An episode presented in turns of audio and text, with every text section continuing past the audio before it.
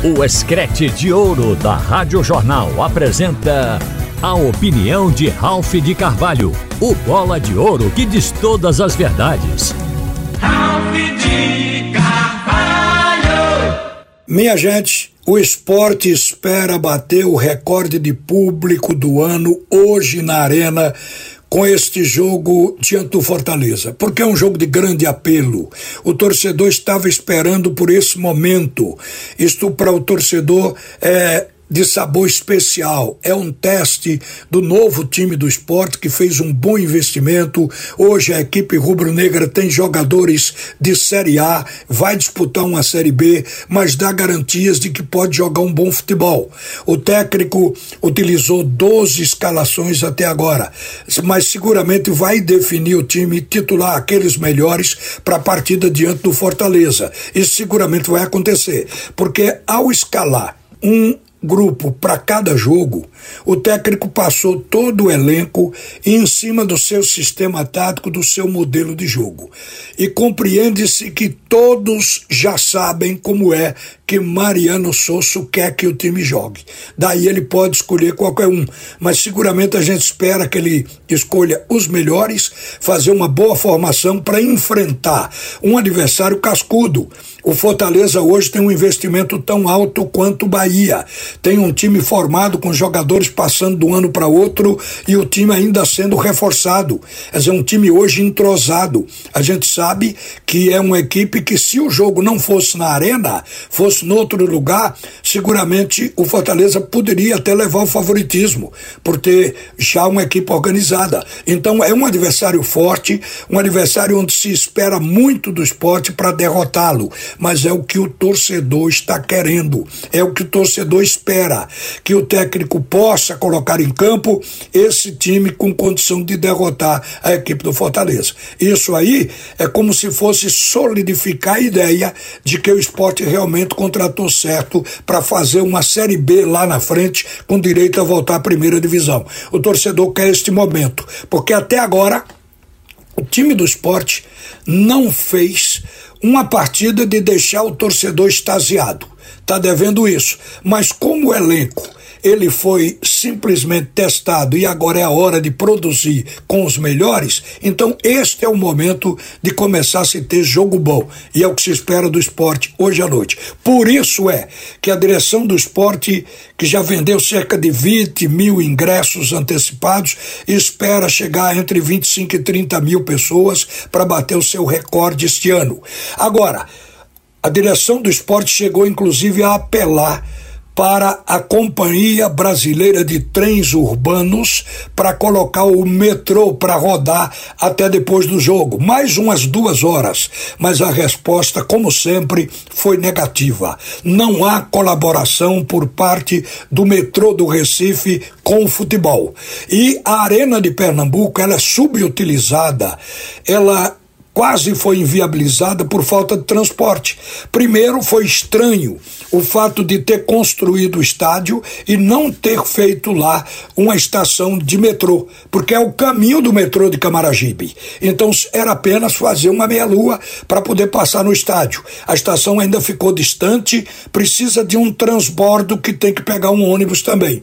Isso aí eu acredito que tenha sido para favorecer ah, as empresas de ônibus ou para dar emprego, uma razão ou outra. O fato é que o estádio aqui não tem a estação do metrô. No Rio de Janeiro tem, no Maracanã, em São Paulo tem estação no Morumbi, tem em todo lugar.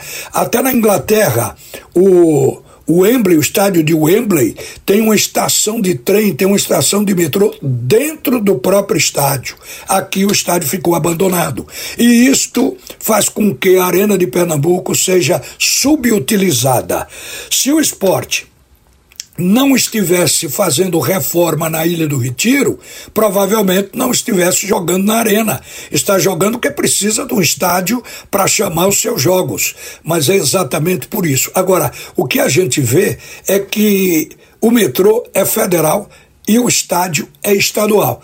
Quer dizer, são órgãos de governo que poderiam se entender para viabilizar essa praça de esporte que é espetacular, é linda e é útil para o futebol de Pernambuco para o seu próprio crescimento, mas que está relegada. Mas vamos em frente, porque o esporte colocou uma malha rodoviária e tem transporte para o torcedor e para que o Leão consiga atingir o seu recorte. Hoje nós vamos ter também um jogo do Náutico lá na Bahia, começa mais cedo do que o jogo do esporte, porque o jogo do Barradão é sete da noite. O Náutico vai enfrentar o Vitória da Bahia. Vai com a desvantagem de não ter o time titular para escalar. O Vitória está completo. O Vitória vem de resultados que motivam positivo, joga em casa com sua torcida aplaudindo. O Náutico vai para o desafio, mas o Náutico tem uma história de 11 anos sem perder para a equipe do Vitória, mantém uma invencibilidade, vai jogar por isso também. Agora, o técnico do Náutico, ele não vai poder contar no ataque, por exemplo, com mais de um titular. Só Paulo Sérgio vai ser o titular da peça de ataque do Náutico esta noite, porque ele vai jogar com Cauã Santos por uma ponta e Evandro pela outra para completar o ataque. Ele não vai ter Marco Antônio no sistema de meio campo, mas tem Lohan voltando. Eu creio que esteja ainda sem ritmo de jogo, mas ele pode jogar com o Marco Júnior e o Patrick Alain. A defesa do Náutico vai estar inteira. Agora, a gente sabe que o Náutico referiu cansaço brabo no jogo contra o Retrô. Porque no segundo tempo teve jogador em campo mais de um com cãibras, teve também jogador cansado, exaurido. No fim do jogo isso foi relatado. Então o Náutico está vivendo esse momento. Plantel pequeno, não pode rodar porque não tem qualidade para isso, quer dizer, não tem um elenco que permita a escolher mais de 11 para justamente separar na titularidade, isso dificulta para o técnico Alan Al. Mas aí entra aquela questão da equipe eh, competitiva, o Náutico também já tem entrosamento. Se pela motivação superar o cansaço, o Náutico poderá fazer uma boa partida lá em Vitória. Mas foi um time que saiu com dificuldade para este jogo. Vamos aguardar o complemento, vamos aguardar a rodada. Hoje é uma quarta-feira de Copa do Nordeste é uma quarta-feira de uma competição que só tem clássicos e Pernambuco está em dois clássicos fortíssimos: Náutico e Vitória, Esporte e Fortaleza. Uma boa tarde, minha gente. Volta Haroldo Costa no comando do assunto é futebol. Você ouviu a opinião de Ralph de Carvalho, o bola de ouro que diz todas as verdades.